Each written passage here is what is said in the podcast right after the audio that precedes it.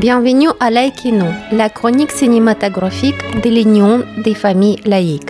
Le FAL prévoit dans ses statuts la création des services mutuels, notamment dans le secteur de divertissement et de la culture médiatique.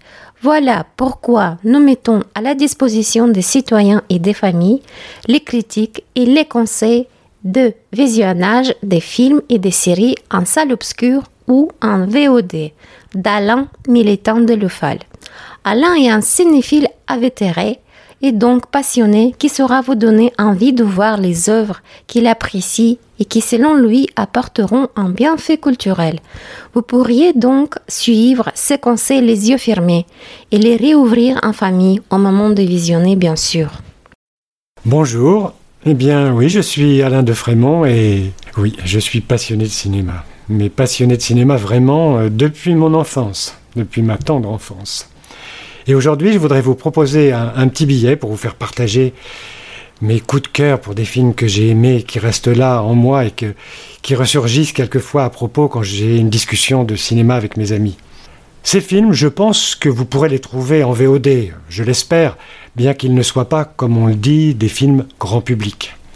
Quant à moi, ben, j'espère, comme vous, l'ouverture, la réouverture plutôt, des salles obscures qui sont fermées déjà depuis un mois. Donc je voudrais vous parler de trois films assez récents, et comme je vous le disais euh, dans l'introduction, qui n'ont peut-être pas été considérés comme grand public, ce qui de mon point de vue est vraiment dommage. Ces trois œuvres visitent en fait le thème de la famille, de la filiation et de l'éducation. Il s'agit de La jeune fille et son aigle, Captain Fantastique, je ne vous parle pas de l'orthographe parce qu'elle est assez absconce, et enfin, tel père, tel fils. Donc je vous parle de ce premier film, La jeune fille et son aigle. Tenez-vous bien, c'est un film américo-anglo-mongol, ça ne s'invente pas, réalisé par Otto Bell et qui est sorti en 2016. Voici l'histoire, en gros. Nous sommes en Mongolie, dans un village où le métier de dresseur d'aigle se transmet de père en fils. Et dans ce même village, une jeune adolescente rêve de dresser un aigle, mais c'est au mépris des traditions qui érigent des barrières aux jeunes filles. Pourtant, avec l'aide de son père et en toute discrétion, elle va adopter un aigle pour en faire un chasseur de renards. Voilà pour l'histoire. Vous verrez, c'est absolument passionnant. C'est un long métrage intelligent et sensible, à visionner en famille, à partir de 8 ans, je pense. Ensuite, vous pouvez vous attendre à une discussion sur le féminisme assez intéressante. Le second film, c'est Captain Fantastic. Vous ne pouvez pas voir l'orthographe, c'est dommage, parce qu'il y a de quoi y perdre son latin. C'est un film américain de Matt Ross. Il a été primé au festival de Sundance en 2016. Le festival Sundance, je pense que vous le connaissez. C'est ce festival qui est réservé aux films indépendants, qui est hors des grosses compagnies et des blockbusters. C'est Robert Redford, natif de l'Utah, où se trouve Sundance, qui le présida depuis 1985 afin de promouvoir un cinéma américain que l'on pourrait qualifier en France, nous, de film d'auteur ou d'art et d'essai. Donc, je vous le disais, un grand bémol, le titre. Vraiment, ça ne veut rien dire. Avant d'avoir vu le film, ça ne vous dit rien. Après l'avoir vu, vous ne comprenez pas pourquoi ça s'appelle comme ça. Mais enfin, oubliez le titre et laissez-vous porter par le récit de ce père qui décide d'élever ses six enfants dans une forêt reculée du nord-ouest américain. C'est une éducation à la survie, très dure, près de la nature, afin d'y mettre en œuvre ses propres ressources. Mais peut-on vivre aussi longtemps et ainsi coupé du monde c'est le destin qui va projeter ses enfants dans le monde extérieur et va obliger toutes les familles à se questionner sur ces fameuses méthodes d'éducation.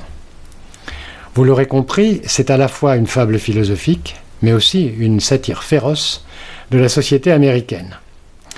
L'utopie serait-elle la vérité de demain, comme disait Victor Hugo? À vous d'en juger.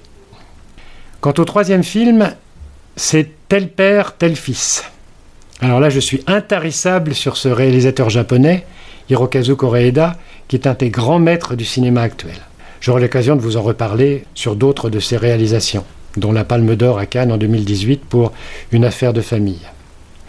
Donc dans ce film, Tel père, tel fils, sorti en 2013, Koreeda revisite l'enfance, l'enfance, eh oui, qui est un thème qui parcourt toute son œuvre. L'intrigue rappelle d'ailleurs celle d'un film français d'Étienne Châtillès que vous avez certainement vu en 1988. Mais si, souvenez-vous, les groseilles, les duquesnois. Eh oui, c'était La vie est un long fleuve tranquille, là où une infirmière malveillante procédait à l'échange de nouveau-nés. Ah, je vois que vous en souvenez. Sauf que dans son film, Koreeda abandonne la comédie pour porter un regard sensible et intimiste sur les liens du sang et la place de l'enfant dans la famille. Vous verrez, c'est d'une grande délicatesse et c'est absolument bouleversant. Je vous remercie et je vous dis à très bientôt pour une autre chronique. Merci Alain pour cette première chronique. En attendant de vous retrouver pour la prochaine émission de Laïkino, vous pouvez écouter via notre site ufal.org les dernières émissions de Laïcitade, la voix laïque et sociale. Les deux derniers thèmes traités sont la sécurité sociale et les identités face à l'universalisme. Vous pouvez aussi télécharger sur ce même site ufal.org notre trimestriel UFAL Info et bien sûr, si ce n'est pas déjà fait, adhérer ou faire un don défiscalisable à l'UFAL. À bientôt donc!